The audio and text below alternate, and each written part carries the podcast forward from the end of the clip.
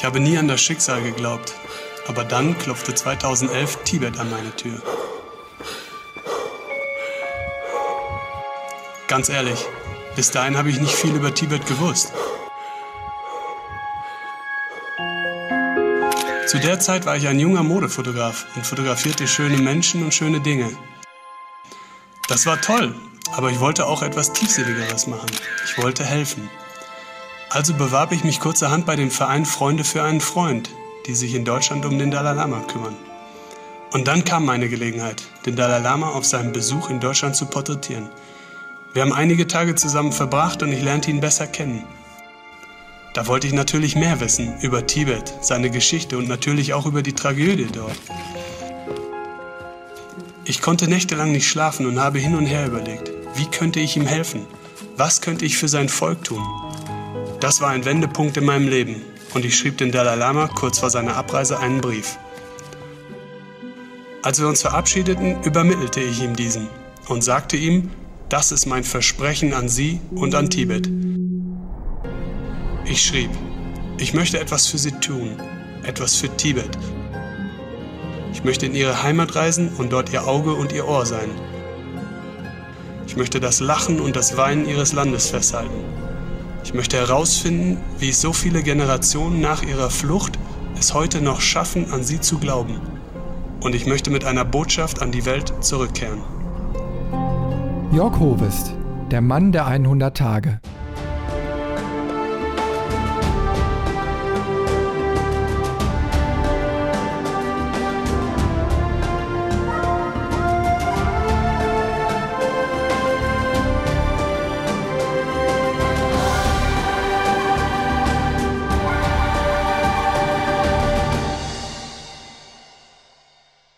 Fotograf und irgendwie auch Journalist. Er ist 1978 am Niederrhein geboren und hat seine neue Heimat vor vielen Jahren in München gefunden. In seinem vorherigen Leben war er Elektroniker, später Modell in Mailand, New York, Paris, bis er schließlich selbst Fotograf in den Bereichen Fashion und Beauty wurde. Seine wahre Berufung hat er allerdings in der Ferne gefunden. Seit sieben Jahren arbeitet er unter anderem für National Geographic und hat durch seine 100-Tage-Projekte die ganze Welt bereist. Alles fing mit Tibet an, weiter ging es im Amazonas und aktuell bereist er die Weltmeere auf der Suche nach den Helden der Meere.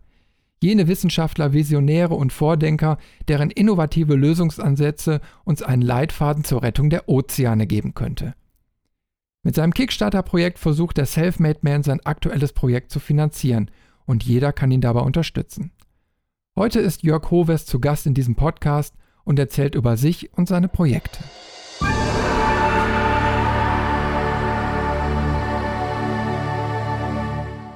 Wer ist Jörg Hovest? Ähm, schöne Frage. Also Jörg Hovest ähm, oder ich, äh, ich bin äh, Fotograf hier aus München, komme ursprünglich ähm, aus Nordrhein-Westfalen beziehungsweise vom Niederrhein aus Wesel und ähm, ich lebe jetzt seit schon fast 17 Jahren hier in München und arbeite seit sieben Jahren jetzt schon für National Geographic als Fotograf ähm, sehe mich aber selbst auch als ähm, Journalist und vor allen Dingen natürlich auch als Autor. Ich schreibe meine Bücher alle selbst, meine Veröffentlichung und ähm, genau habe so eine schöne Mischung aus Themen der letzten Jahre gefunden, die ähm, für mich sehr wichtig sind, äh, die den Menschen so weiter zu vermitteln. Genau. Bei dir auf der Webseite sind ja auch ganz viele Videos. Machst du die auch selbst oder hast du ein Team dahinter, die dich da unterstützen? Ja, sagen wir es mal so, das wurde ähm, in letzter Zeit optimiert, aber in den Anfang meiner Reisen habe ich immer alles selber gemacht, quasi selber gefilmt, also wie so ein modernes Selfie. Heute habe ich quasi früher mir irgendwelche kleinen Kameras äh, vor mir hingestellt oder auch in irgendeiner anderen Perspektive irgendwo in den Wald am Baum gehangen und bin dann vorbeigelaufen, so um so ein bisschen die zweite Perspektive zu bekommen. Heute ist das alles ein bisschen anders. Heute hat man dann schon öfters mal jemand bei, der einen filmt oder begleitet mit Flugdrohnen oder anderen Equipment und Filmkameras natürlich. Mhm. Genau. Mhm. Ich habe ja mal so ein bisschen äh, mir was durchgelesen, was so an Pressegeschichten bei dir auf der Webseite ist. Und da habe ich dann festgestellt, du hast einen ganz spannenden Weg hinter dir vom von Wesel aus nach München und ja, in äh, dein Genre. Ähm, da hast du ja ein, ja, ein, ein gewisses, äh, einen gewissen Punkt gehabt, der dich auf diesen Weg, Weg geführt hat. Und äh, du hast den Dalai Lama mal persönlich getroffen. Richtig, ja, das äh, war so eine Art 180 Grad Wende meiner vorherigen Karriere als Fotograf, in der ich quasi nur ähm, Mode fotografiert habe und Werbung, also quasi das, was man hier so im Alltäglichen in den Frauenzeitschriften ähm, sieht, quasi, also ganz klassisch äh, Porträtierung von Models in der Fashionwelt. Und ähm, ja, es kam 2011 war das, glaube ich, dazu, dass ich im Urlaub in Schweden ein Buch gelesen habe, ein sehr bekanntes Buch, was viele vielleicht kennen, von Heinrich Harrer, Sieben Jahre in Tibet. Und ähm, ja, das hat mich fasziniert. Das Land Tibet äh, im Himalaya hat mich sowieso schon immer fasziniert, aber eigentlich äh, stand so ein bisschen der Mensch, der Dalai Lama im Vordergrund für mich, weil ich bis auf dass er irgendein besonderer Mensch ist, der ähm, sich sehr für die Menschenrechte und für Mitgefühl einsetzt, wusste ich nicht so viel von ihm. Und da habe ich doch so ein bisschen mehr erfahren und ähm, ja, das hat mir, hat mir irgendwie keine Ruhe mehr gelassen. Und da habe ich mich gefragt, ob es denn nicht eine Möglichkeit gibt, A, ihn zu porträtieren, aber B, an erster Stelle etwas auf diesem Wege zurückzugeben, indem ich mich einfach ähm, ja, ehrenamtlich engagiere klar wollte ich ihn gerne treffen, aber ähm, ich wollte auch irgendwie meine Arbeit dort zur Verfügung stellen. Und so habe ich das damals in die Wege geleitet und tatsächlich hat mein äh, Brief, also das hat damals noch mit einem ganz, ich möchte fast sagen, analogen Brief funktioniert, den wir geschrieben haben an die Staatskanzlei. Das hat funktioniert, ja. Wir hatten wohl die richtigen Worte getroffen, meine Frau und ich. Und daraufhin kam eine Einladung, eine persönliche Einladung, um seine Heiligkeit in Wiesbaden und in Frankfurt äh, fünf Tage lang zu begleiten ja, und zu porträtieren. Und ähm, das war eine sehr, ja, sehr intensive Geschichte für mich, zumal ich auch mein, die Gelegenheit genutzt habe, meinen kleinen Sohn mitzunehmen. Der war damals, ich glaube, zwei Jahre alt, ja. Und ähm, da sind so Dinge passiert, ja. Also zum einen dieser nahe Kontakt äh, zu diesen Menschen ähm, war was ganz Besonderes, aber eigentlich fand ich die Situation viel viel interessanter, die dieser Mensch mir, ja, wie soll ich sagen, entgegengebracht hat, indem er einfach dieses Spezielle, das man erwartet, diese Erwartungshaltung äh, auf Null setzt, indem er eigentlich einen als ganz normalen Mensch begegnet und das ist auch der einzige Zugang zu ihm. Ja, also man ähm, man muss quasi seine ganzen Erwartungen ähm, zurückschrauben, um einfach nur Mensch zu sein und einfach nur ganz normal mit ihm zu sein und dann nimmt er ihm wirklich, äh, nimmt er sich auch Zeit, um, man hat dann ganz private Gespräche und eine ganz tolle Zeit miteinander. Und da sind so ein paar Dinge passiert, die, die, ja, ich möchte sagen, auf die mich sehr stolz gemacht haben im Nachhinein, weil auch mein Sohn ähm, kennengelernt hat meine Frau und das war alles sehr schön. Aber am Ende habe ich mich entschieden, ähm, darüber hinaus über diese kleine, äh, ja, Gegenleistung der Fotografie noch mehr zu bringen. Ich habe mir Gedanken gemacht und wollte herausfinden, ob es nicht irgendeine Möglichkeit gibt, diesen Menschen zu helfen. Ja, wir empfangen so viel Hilfe und so viel Zuspruch von ihm, aber ich glaube, es haben sich nur ganz wenige Menschen auf der Welt gefragt, ob man dort mal etwas ähm, zurückgeben kann. Ja, und das war irgendwie die Geburt, möchte ich fast sagen, meiner ersten großen Idee, ähm, Tibet zu bereisen, ein Versprechen, diesen Mann zu geben, ähm, eine Reise durchzuführen, die so vielleicht noch nie äh, jemand vor mir gemacht hat. Ja, ich wollte quasi herausfinden, wie es die vielen Generationen nach seiner Flucht, also die Generation der Tibeter nach seiner Flucht des Dalai Lamas es heute noch schaffen, an ihm quasi so tief und innig zu glauben, ohne dass sie überhaupt irgendeinen Kontakt zu ihm haben. Ja, sie hören nichts von ihm, sie sehen ihn nicht, sie dürfen den Namen nicht aussprechen. Also sie, sie sind fern weg ähm, ihrer Religion, ihrer Anbetung zu diesem Mann. Und das hat mich zutiefst äh, berührt, weil ich selbst auch sehr unreligiös aufgewachsen bin quasi und mir das so gar nicht vorstellen konnte. Ne? Ich war quasi auf der Suche nach dem übergebliebenen Spirit der Tibeter in Tibet. Ja, ich selbst kenne das Buch auch. Ich habe es auch vor Jahren gelesen und war total fasziniert äh, von dieser ganzen Story. Mhm. Und äh, ich, ich bin mir jetzt nicht mehr ganz sicher wie, von den Jahreszahlen her, wann die Rote Armee da einmarschiert ist. Er muss irgendwie Ende der 40er Jahre gewesen sein, ne? Genau. Und äh, seitdem äh, ist es ja so, dass der Dalai Lama das Land auch nicht mehr betreten darf und ja einen Staatsfeind wirklich darstellt. Richtig, also er ist für die Chinesen nach wie vor eine Art Terrorist ja, im eigenen Land. Er lebt im Exil, also nicht im eigenen Land, aber er wird so quasi den, äh, dem chinesischen Volk auch verkauft. Ja, man muss sich das vorstellen. Selbst heute noch kriegen die Schulkinder in der Grundschule einen gefälschten Schwarz-Weiß-Film zu sehen, in dem dieser Mensch als absoluter Staatsfeind Nummer eins dort äh, hervorgeht. Ja, das also eine Riesenlüge für Milliarden von Menschen wird dort bis heute aufrecht gehalten. Ja. Und ähm, ja, das finde ich ungeheuerlich. Ja. Erst jetzt kommen die ersten Fragen auf, nachdem so viele Chinesen ähm, die Möglichkeit eingeräumt wird, selber zu reisen und andere Kulturen kennenzulernen, wo dann auch durchaus öfters mal Fragen gestellt werden zur eigenen Identität der Kultur. Und da, ich glaube, die Zeit wird da vieles noch wettmachen, aber ich finde es ungeheuerlich, dass diese, dieses, ja, diese falsche Darstellung bis heute noch so kursiert, ja, in einem so großen Land. Das habe ich selbst gemerkt, ja, mit deutlicher, ja, mit deutlicher, äh, wie sagt man, deutlichem Gespür dafür, ja. Genau, das war Tibet.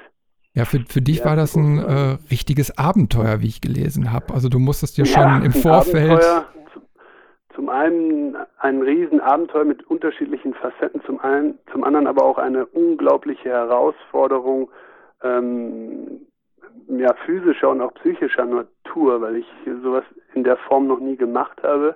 Auch die Mittel anfangs nicht aufbringen konnte, so etwas zu finanzieren, aber dann auch einfach mit den Schwierigkeiten dieser Reise zu kämpfen hatte, von denen ich anfangs in meiner langen Zeit der Recherche noch nicht so viel wusste. Ne? Wie viele Steine werden da einem Weg geleitet in ein Land, das man nicht besuchen darf als Individualtourist, äh, wo die Aufenthaltsdauer begrenzt ist, wo man sich nicht frei bewegen kann wo man auch überhaupt keine journalistische Arbeit nachgehen kann. Ja, man darf auch nicht fotografieren oder filmen. All das, all diese Parameter für den Erfolg dieser ähm, großen Unternehmung waren von vornherein mir nicht gegeben und trotzdem habe ich es irgendwie meistern müssen und ich glaube, das hat die ganze Reise geprägt und immer wieder durch Berg und Tal äh, geführt. Ja. Ja, mhm. Wie viel Vorbereitungszeit hast du dir da gegönnt? Also ich meine, jetzt sich für das Himalaya-Gebirge wirklich vorzubereiten, ist ja eine extreme Herausforderung, allein schon für den Körper, ne? Richtig. Ich hatte mir, man kann sich, man kann sich das so vorstellen, hier, in, wenn man in München lebt, wir haben natürlich einen schnellen, einfachen Zugang in die Berge.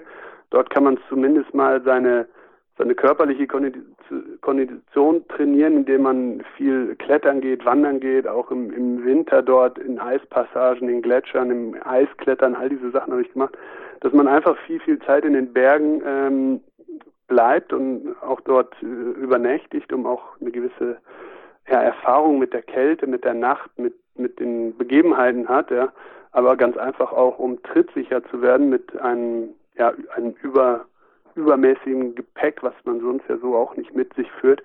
Und das habe ich ein Jahr gemacht, in der Zeit, äh, in der ich es mir leisten konnte, dort immer wieder in die Berge zu reisen.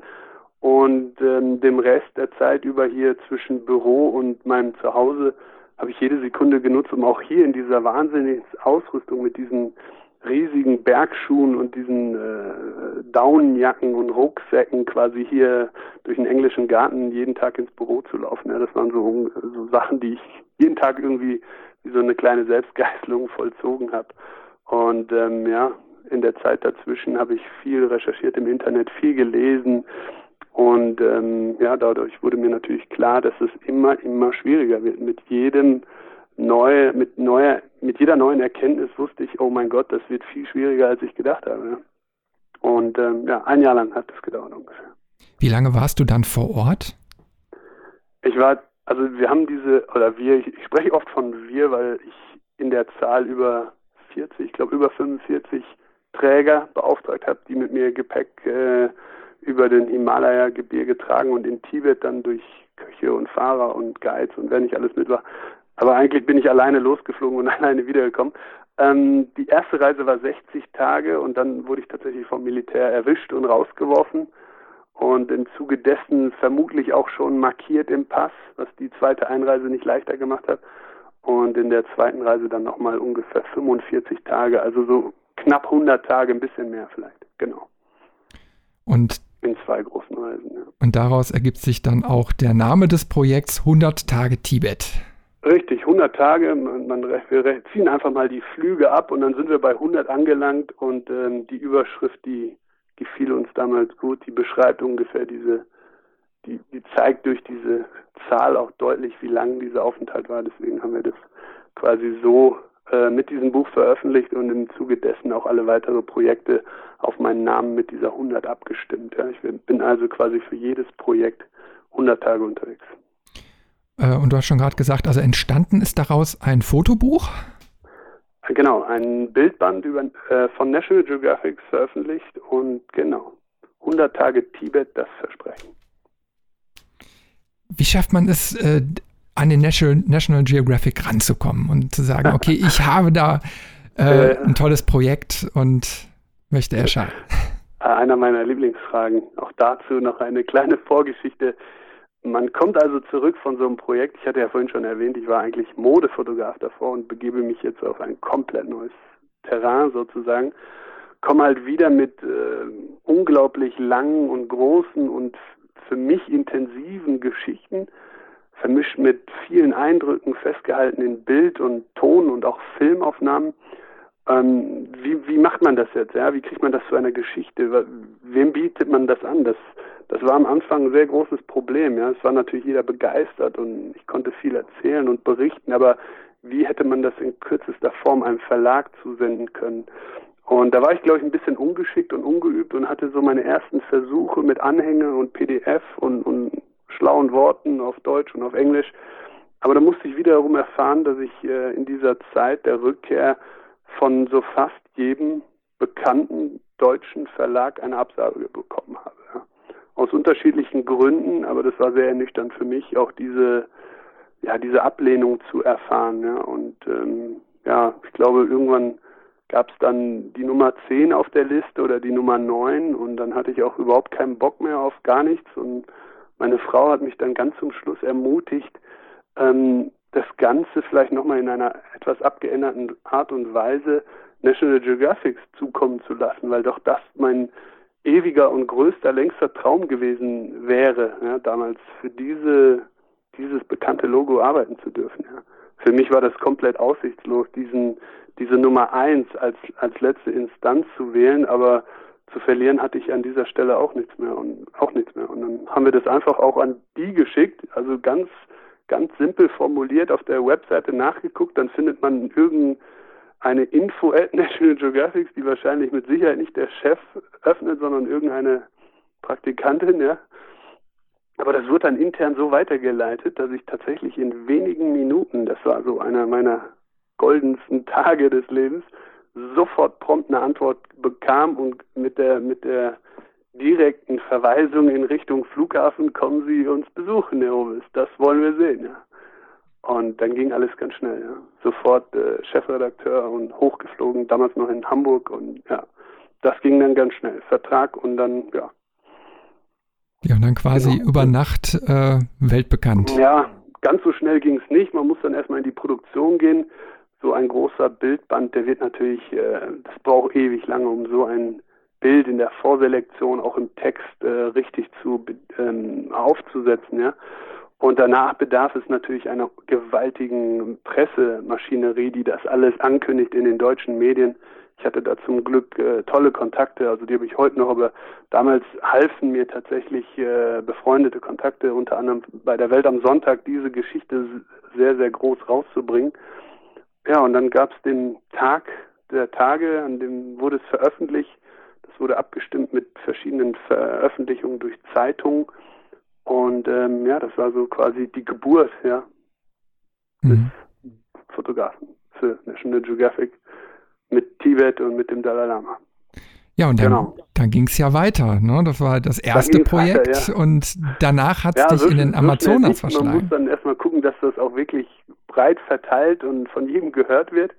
Dann hat man ganz viele ähm, Einladungen im Fernsehen und im Radio und äh, das hat sich dann so für eine gewisse Zeit, ich glaube so ungefähr ein Jahr hingezogen, dass ich da sehr beschäftigt war, auch mit Vorträgen ne? und Multivisionsvorträge.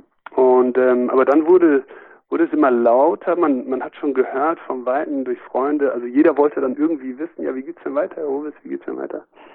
Und dann war für mich eigentlich schon lange klar, dass ich dieses alte, aber auch persönliche Thema von mir selbst äh, in Angriff nehme, den südamerikanischen Regenwald zu besuchen. Ja, zum einen, weil ich dort ein sehr private, eine private Geschichte aus meiner Jugend noch her hatte und zum anderen, weil es einfach ein Thema ist, von dem ich denke, dass es viel zu lange schon in Vergessenheit geraten ist, weil wir einfach heute ja das vielleicht schon so lange kennen oder andere Themen haben, aber die Abholzung des Regenwalds, ich weiß nicht, ob es heute keinen mehr interessiert, aber sie findet immer noch statt und zwar in gewaltigem Ausmaß und ich fand es damals an der Zeit, sich meinem Projekt hier zu widmen. Ne? Das war so die Intention dahin. Genau. Ja, aber da hast, da hast du recht. Damals war das so in aller Munde. Ich kann mich da noch an meine Kindheit erinnern. Da war selbst genau. in jedem äh, Mickey Maus Heft konnte man sich irgendwie äh, einen Quadratmeter Regenwald kaufen. Äh, dann gab es zwischendurch mal Kooperationen mit äh, Getränkeherstellern oder so. Beim Kauf eines Kastens gibt es irgendwie ja. ne, äh, ein paar Quadratmeter dazu. Aber äh, ja, da ist irgendwie der Fokus von weggerückt. Das kommt nur so zweimal im Jahr gefühlt irgendwie wieder so aufs Tablett mal. Ja, genauso uninteressant ist es auch für die breite Medienwelt. Ne? Also man liest sich das durch, aber man kennt die Geschichten schon. Ja? Ich erzähle da auch nichts Neues. Ich kann mit Superlativen um mich herschmeißen, wie viel Hektar und wie viel Holz und wie viel indigene Völker und was alles zerstört wird und dass noch ganz andere Faktoren da mitspielen, wie der Raubbau an Gold und Diamanten und Erdöl und Sojabohnen vor allem. Das ist so ein bisschen was Neues, was man damals nicht kannte. Ne? Aber ja, es, ist, es bleibt nach wie vor der Regenwald und der ist so ein bisschen uncool, ne, sage ich mal. Und ähm, ja, das Projekt war trotzdem sehr interessant für mich und auch sehr wichtig für, für mein Leben quasi, weil ich das dann verarbeiten konnte alles und heute so in dem Buch vor mir darstellen kann, wie ich das möchte. Aber ich finde es nach wie vor ein bisschen schade, dass wir dort äh, ja, den Fokus so ein bisschen verloren haben. Du hast ja auch bei dem Projekt einen ganzen Kontinent bereist. Also oh, nicht ja. nur ein Land, sondern äh, ja. du bist durch ganz, ganz viele durchgekommen. Genau, ich habe ähm, versucht, den, das Amazonas-Delta oder diese, dieses Schwemmgebiet, dieses Binnengewässer quasi zu umrunden, um auch mal hier die Größe zu simulieren. Also man kann sich das vielleicht bildlich vorstellen, wenn man sich den Australien als Kontinent vorstellt, dann passt diese riesige Insel da komplett rein, ja, in den südamerikanischen Regenwald. Nur um mal das Gefühl zu bekommen, wie weit ich dort gereist bin, ja, von Peru über Südbrasilien bis einmal durch ganz, den ganzen Regenwald einmal durch bis in Norden Richtung Venezuela und dann links rüber nach Kolumbien und weiter nach Ecuador, genau. Also einmal quasi die ganze Runde gemacht. Und da hattest du ja, glaube ich, auch äh, insofern eine Herausforderung, weil Teile wohl auch militärische Sperrgebiet sind. Oh ja, fast alle von denen. Überall, wo ich äh, hin wollte, sollte ich nicht hin. Und überall, wo ich Fotos machen wollte, durfte ich keine Fotos machen. Ich weiß auch nicht, warum es mich immer genau dahin äh, führt, aber es sind diese Dinge auf unserer Welt, die ganz bewusst ähm, ja verdeckt gehalten werden. Das sind Dinge unterm Radar, die wir, die die breite Masse nicht mitkriegen soll, damit das Verständnis dahingehend nicht zu sehr wächst. Ja, wir könnten ja uns zusammentun, wir Menschen. Wir könnten ja eine Petition gründen oder auf Facebook uns äußern. All das will man, glaube ich, in vielen Teilen dieser Erde nicht. Und somit habe ich immer wieder mit zu kämpfen, dass ich da wirklich mich reinsneaken muss. Ja, das ist äh, also nicht nur in Südamerika und in Tibet so gewesen, das merke ich auch jetzt ganz deutlich bei meinem aktuellen Projekt für die Ozeane. Es gibt halt viele unschöne Dinge auf unserem Planeten. Mhm. Genau. Wie hast du das gemeistert, wirklich mit der Kamera vor Ort die Gegenden zu erkunden? Weil ich stelle mir jetzt wirklich also die Frage, wie, also wenn überall Militär präsent ist, also spätestens wenn ja. man einmal erwischt wird, müsste eigentlich die Speicherkarte weg sein und dann ist ja auch die ganze ja. Arbeit futsch. Wie geht man an ja. so eine Herausforderung heran? Ich glaube, darüber können wir uns tagelang unterhalten, aber ich, ich gebe mal ein paar kleine Beispiele. Also die Drecksarbeit an den Orten, wo es dreckig wird, macht nicht unbedingt der Oberoffizier. Ja, das macht auch nicht der Chef der Behörde oder sonst einer, das machen wirklich die armen Schweine. So, und tatsächlich sind diese Menschen ich möchte jetzt nicht sagen leicht beeinflussbar, aber auch hier kommt man äh, deutlich weiter, wenn man sich Tricks einfallen lässt oder vielleicht ein kleines Geschenk mal mitbringt oder auch mal ein bisschen Schmiergeld fließen lässt. Ja. Gerade in Südamerika ist, glaube ich, über die Hälfte meines verfügbaren Budgets für diese hunderttägige Reise an Schmiergeld draufgegangen. Ja. Einfach Soldaten zu schmieren, die ein Auge zudrücken und den da durchlassen, ja, ohne das Gepäck zu kontrollieren. Oder für andere Gefälligkeiten wie Alkohol oder sonstiges dort ähm, Kontrollposten zu passieren. Ja, oft äh, hat man mir gesagt, das ist verrückt, was ich tue und äh, Leute haben eh nicht mehr daran geglaubt, dass ich jemals wieder zurückkomme. Insofern war es dann auch egal. Ja, wenn man alleine ist, geht das natürlich viel besser als mit einem großen Team. Aber in der Regel hatte ich so ein paar Sicherheitsparameter eingebaut, die es zumindest mal nicht zulassen, dass man die, die, die brisanten Fotos, die ich gemacht habe, sofort findet. Ja, also ich hatte immer eine Zweitspeicherkarte, also ich hatte sehr viele Speicherkarten, aber es, es gab eine, eine markierte Art und Weise der Speicherkarten, die ich hätte zeigen können, ja, die man mir auch durchaus hätte wegnehmen können. Und natürlich die Speicherkarten, wir reden hier von winzig kleinen Mikrokarten, ja, die kann man wirklich überall verstecken, in der Schuhsohle oder im Gürtel eingenäht oder sonstiges, ähm, die man dann hätte nicht sehen dürfen, ja. Und darauf habe ich immer ganz viel Wert gelegt, dass die auch nicht zu finden waren. So muss man sich das vorstellen.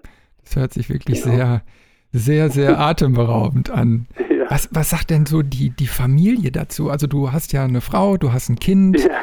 Da stelle ich mir doch schon vor, dass die ein Veto einlegen zwischendurch. Äh, sagen wir es mal so, die kriegen davon nichts mit, bis ich zurückgekommen bin. Und dann erzähle ich die Geschichten. Oh Gott. Und dann äh, bleibt man sich schon mal ein paar Minuten länger im Arm und hofft, dass der Mann da nie wieder zurückgeht. Und das habe ich bisher so eingehalten, dass ich in die Gebiete zumindest nicht nochmal zurückkehre.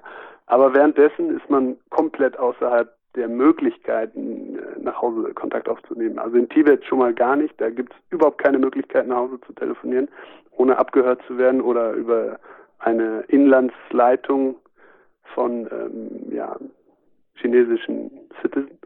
Und in Südamerika war ich quasi so tief im Dschungel drin, da, da, das ist so weit weg von der Zivilisation, dass auch dort nichts hätte funktionieren können. Vielleicht ein Satellitentelefon an manchen Stellen, aber das war auch schon das Maximalste der Möglichkeiten dort.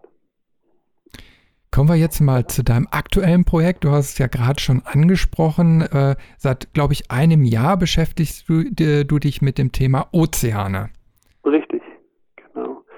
Sagen wir es sagen mal so. Ähm, irgendwann stellt man sich gerne die Frage oder man, man, man wird sich im Klaren, dass alles im Leben einen Sinn gemacht hat. Und wenn man sich heute fragt, über was man sich schon seit sehr vielen Jahren, ich möchte fast sagen, unbewusst, bewusst Gedanken gemacht hat und das heute nicht nur durchlebt, sondern auch ausarbeitet, dann könnte man sagen, das hat, das hat schon Sinn gemacht. Ja? Und wenn ich jetzt daran denke, dass ähm, ich schon als Kind über den Regenwald äh, nachgedacht habe und über die Verschmutzung der Erde und über die Tiere, die ich so mag und äh, die Faszination des, des Meeres, ja, dann ist es heute ganz klar, dass das das dritte Projekt hätte werden müssen, ja.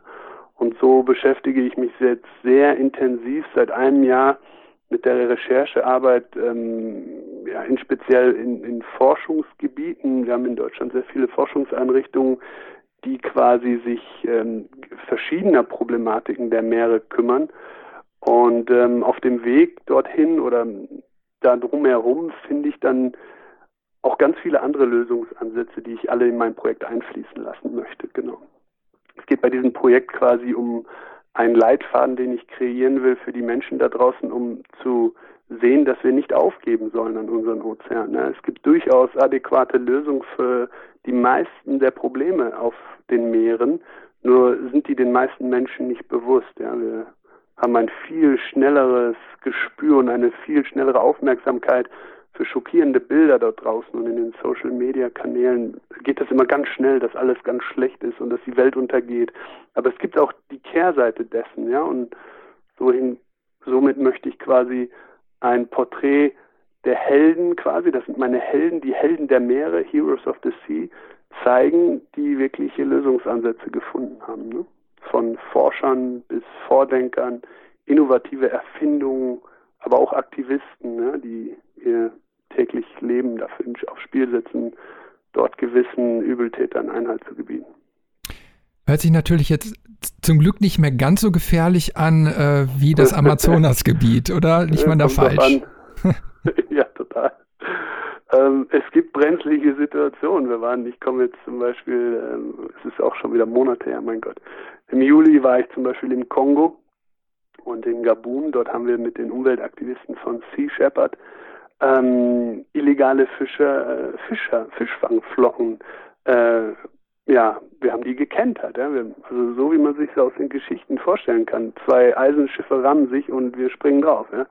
Also das war so eine Situation, wo ich gesagt habe, wow, ihr seid hier wirklich meine Helden. Ja? Das sind Menschen, die einfach ähm, den Kampf oder ihr tägliches Leben aufs Spiel setzen, um ill illegalen Fischern das Handwerk zu legen. Ja? Die, die betreiben einen Raubbau der Meere im, im unvorstellbaren Ausmaß. Ja. Die, dafür gehen Wale, Delfine, zig Tonnen von Haie, das geht alles, es wird alles äh, ermordet und bestialisch ähm, verarbeitet, um dort Profit von rauszuschlagen. Und das sind alles Gebiete, wo es nicht erlaubt ist. Ja. Das ist alles illegal. Und trotzdem kann dort keiner irgendwie was machen, weil oft keine ja, militärischen Gegebenheiten der Länder gestellt werden. Und ja, dann gibt es halt diese kleine Organisation, beziehungsweise so klein ist sie nicht, aber doch noch sehr unbekannt. Die nennen sich Sea Shepherd mit ihrer kleinen Flotte von sechs, sieben Schiffen, die weltweit diese Patrouillen fahren. Und die haben wir begleitet, ja.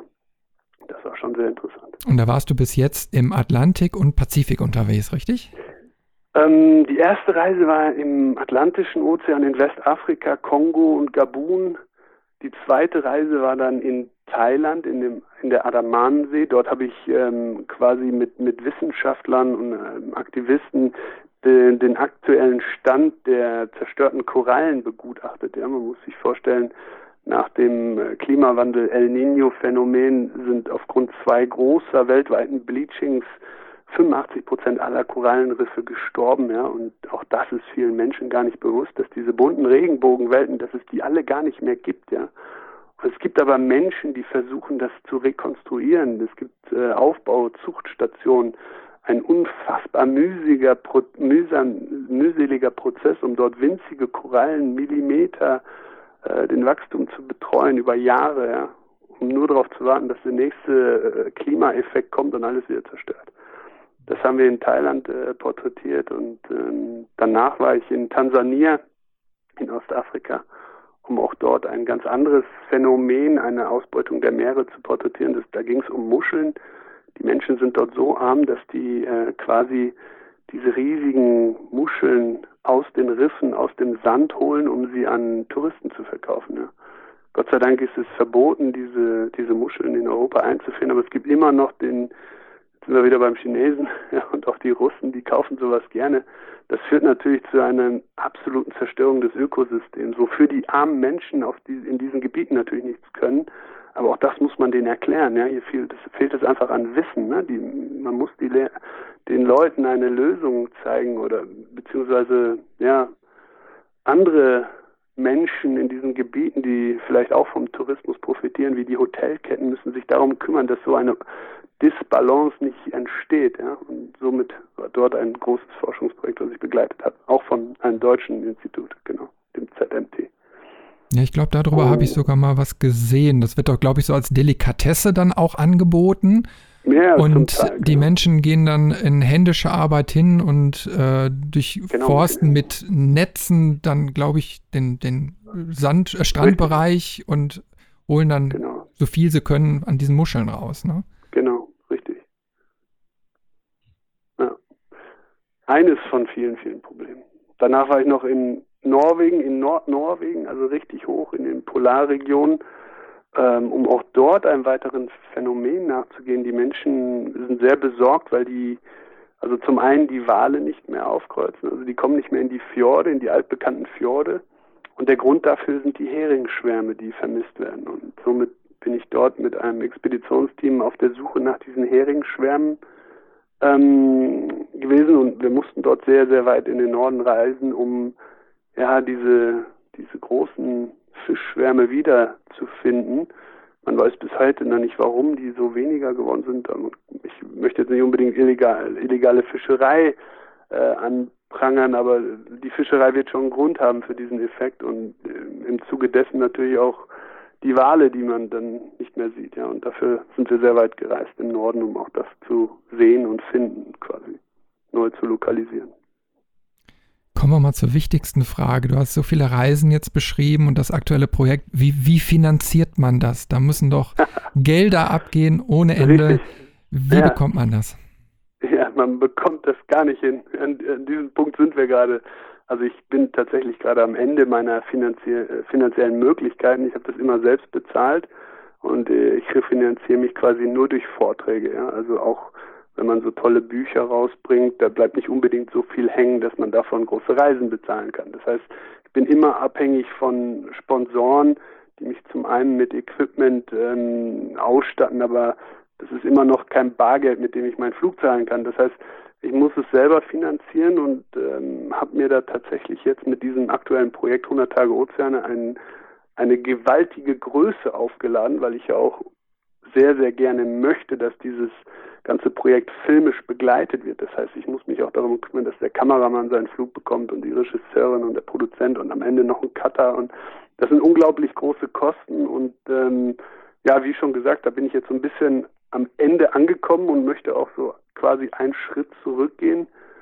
Einfach alles ein bisschen ruhiger angehen, weil ich da vielleicht ein bisschen zu ungeduldig war. Aber wir haben jetzt in der letzten Instanz ein Kickstarter-Projekt, ein, ein Crowdfunding-Projekt online geschaltet, um ja, um die breite Masse, um eine kleine Spende zu bitten. Aber ich glaube, auch hier habe ich ein Problem mit der deutschen Spendermentalität. Ähm, ja, das funktioniert nicht so richtig. Also kann, kann ich schon so ehrlich äh, betiteln, dass das eher ja ein amerikanisches Erfolgsrezept ist, diese Crowdfunding-Kickstarter-Geschichte. Aber ja, für jeden, der das hört oder liest, kann er da mal drauf schauen. Einfach auf Kickstarter und dann mein Namen oder 100 Tage Ozeane. Äh, du hast äh, also nur in Deutschland diese Kickstarter-Kampagne gestartet, aber jetzt nicht international, weil du bist ja auch in deinen Videos, die sind englischsprachig, ja. da agierst du ja international.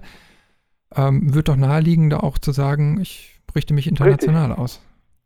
Ja, man, was man nicht ähm, unterschätzen darf, ist, dass diese, also alle Crowdfunding-Plattformen einem nur die Maske bieten, ja, die machen keine Werbung für einen. Ja. Also ich kann das sehr gut über meine Netzwerke verteilen hier in Deutschland. Ich kann es auch vielen Menschen mitteilen. Es wird auch unglaublich oft gesehen und geteilt und wir haben ja auch schon ungefähr 7.000, 8.000 Euro eingenommen. Ähm, aber das, das, man kann das so sagen, das waren alles meine engeren Freunde. Ja. Ähm, und die breite Masse zu bekommen, ähm, braucht man große Medien oder die darüber berichten, aber dabei tun die sich schwer, weil die sagen, okay, wer da hier sein, sein Crowdfunding bewirbt, dann, wenn wir das machen, würde jeder kommen. Ja? Und somit ähm, ist es doch am Ende eine Frage der Eigenwerbung in seinem eigenen Land und da bemerke ich doch, dass wir als Deutsche zu wenig davon wissen und auch einfach zu wenige sind. Ja? In, in Amerika werden die meisten Projekte durch, ja, ich gebe mal ein Beispiel, ja, 3000 Menschen spenden 5 Dollar. So, dann hätte man eigentlich schon alles finanziert. Ja. Aber das schafft man nicht in Deutschland. Ja. Also ich weiß nicht, ob ich es schaffen werde. Äh, Im Moment sieht es nicht so gut aus, aber vielleicht passiert da noch ein Wunder. Mal sehen. Welches Ziel hast du dir da gesteckt? Was muss also wir haben das Ziel ähm, ist aufzu, aufzusplitten, damit man das deutlich versteht für das ganze Filmteam, das ich quasi zweimal um die Welt fliegen möchte. Das ist die ganze filmische Dokumentation dieser Reise und nichts anderes. Ja. Das heißt, wir reden hier von einer ungefähren Summe von 92.000 Euro dafür, dass wir in zwei Jahren diese ganze Filmcrew um die Welt bringen, mich begleiten, die ganzen äh, Sachen filmen aus der Luft, auch unter Wasser mit unglaublichem Equipmentaufwand, um danach natürlich auch noch äh, das Ganze zu schneiden, zu vertonen und dann in ein fertiges Filmformat zu bringen sehr knapp berechnet, aber auch die Summe immer noch hoch, wenn man sich nicht mit den Details beschäftigt, ne? wenn man das einfach nur so kurz überfliegt. Ich glaube, das ist ein großes Problem heutzutage. Die Menschen haben nur noch sehr wenig Zeit, um Dinge wirklich durchzulesen, um den Hintergrund zu verstehen und die Größe wahrzunehmen. Ja? Ich glaube, das ist so ein bisschen das Problem. Ja, da würde ich zustimmen. Ja, also da an der Stelle auf jeden Fall, äh, ich drücke die Daumen. Na, ich hoffe ja, dass sag mal, dieser Beitrag auch damit äh, zu beiträgt, dass das ein bisschen bekannter wird. Ja. Das wäre natürlich großartig. oder vielleicht findet sich ja auch eine, eine Firma oder ein Unternehmen, das sagt, okay, wir, wir möchten hier teilhaben an diesem Projekt. Ja. Man kann sich auch selber mit einbringen und das Projekt verändern oder sich zugunsten machen, indem man quasi Mitsupporter wird oder eine Idee mit einfließen kann. Ne? All das kann man machen. Auch hier habe ich mich sehr breit versucht bei deutschen Unternehmen, deutschen Firmen, aber irgendwie musste ich doch am Ende erfahren, dass auch hier ich wieder unglaublich viele Absagen bekommen habe. Aber der, der simple Grund ist der einfache, dass die meisten Unternehmen in Deutschland tatsächlich gar nicht so den Bezug zu unseren Meeren haben. A, weil wir nicht unbedingt den großen Ozean vor der Tür haben und B, weil es einfach äh, so fern weg ist von, von dem, was sonst so passiert. Ja? Und ähm, wenn man dann vielleicht so ein bisschen nachliest, dass ich auch nicht nur schöne Bilder zeige, sondern auch mal was Investigatives da rausbringen, da schreckt doch der ein oder andere schnell zurück.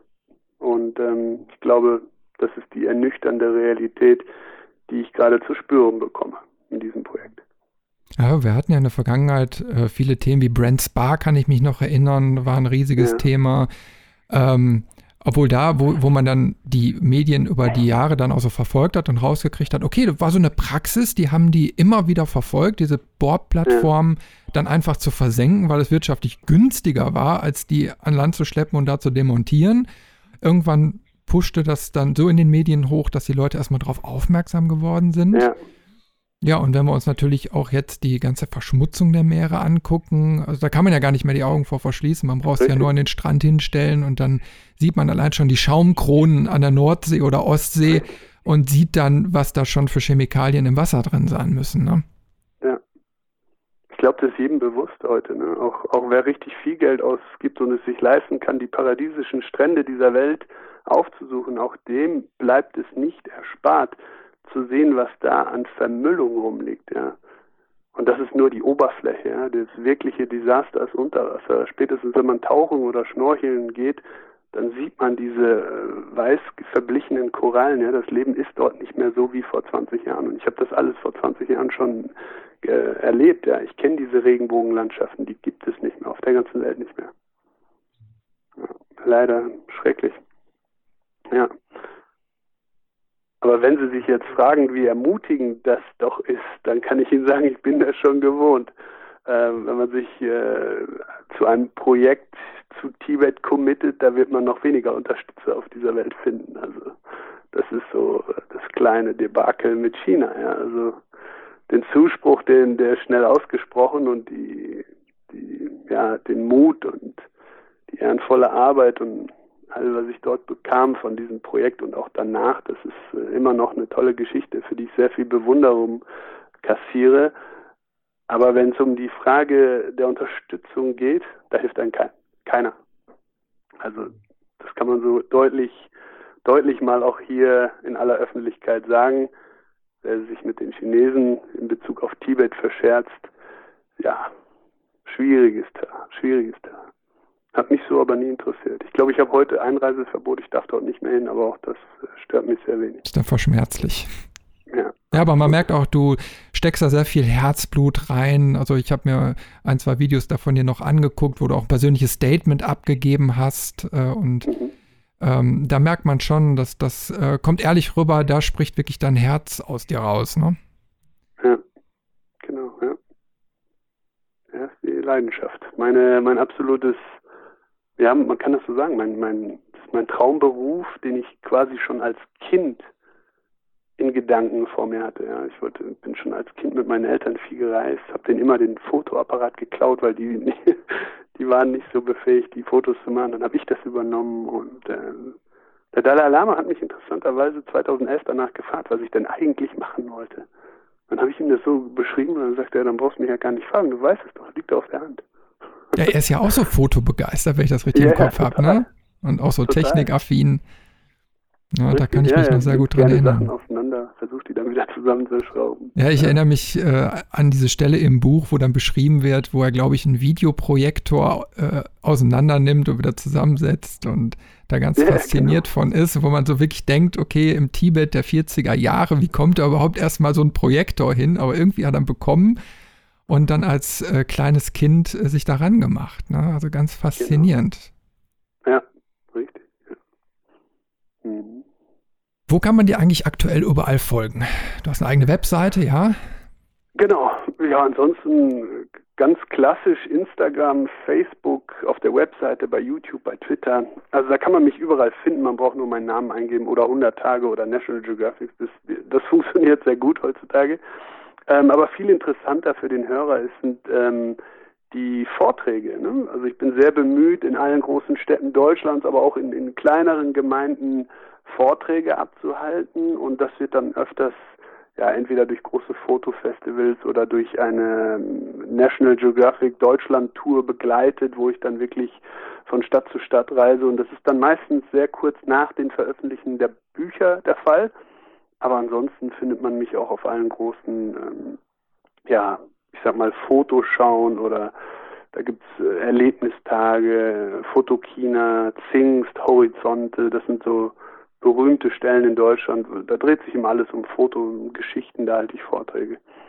Und ähm, genau. Bist du auch auf der diesjährigen Foto und Adventure in äh, Duisburg? Zufällig? Nee, die kenne ich tatsächlich noch gar, gar nicht. Ja, ist eine relativ nee. kleine Messe. Äh, ja. Die findet einmal, ähm, ich glaube, in Wien statt. Das ist dann so immer im Herbst-Winter-Bereich. Äh, dann im Juni in Duisburg im Landschaftspark, also ein altes Hüttengelände, was. Ja, äh, das kenne ich. Ne? Ganz toll. Und ich glaube, mittlerweile haben die auch äh, erstmalig eine Dependance in Hannover.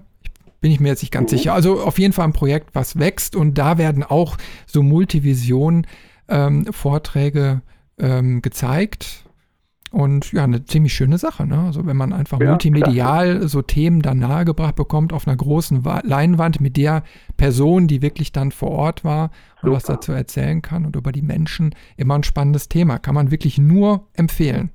Okay. Werde ich gleich nach diesem Telefonat mal nachschauen, ob ich da eine Adresse finde.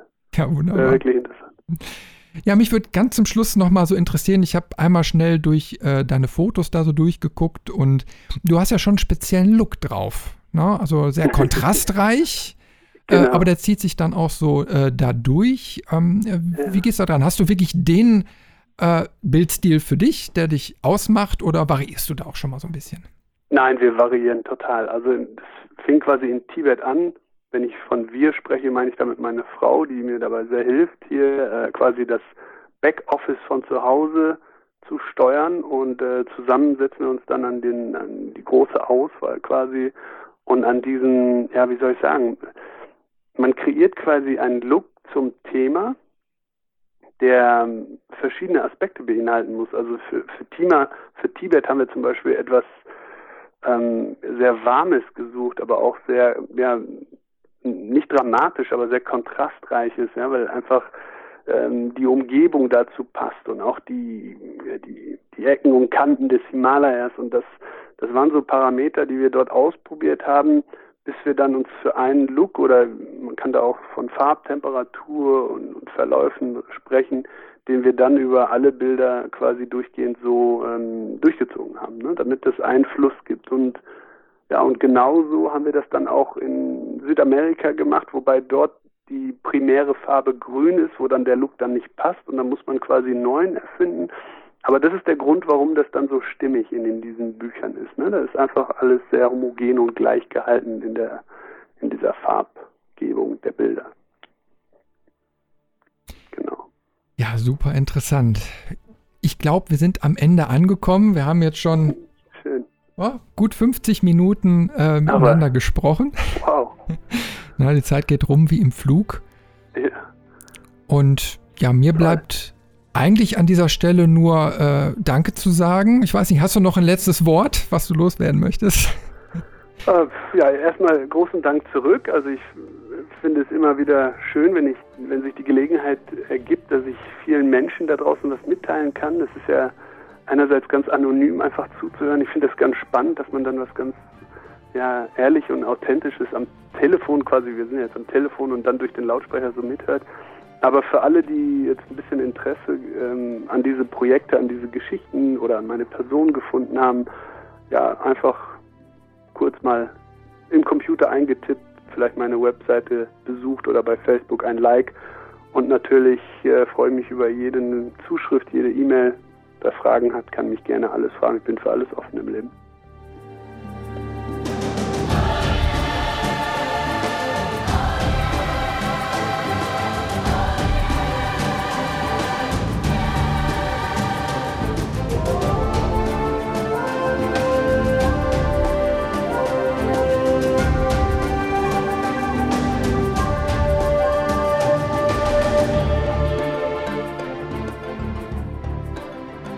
Wer mehr über den Abenteurer und Fotografen erfahren möchte, sollte unbedingt seine Webseite besuchen.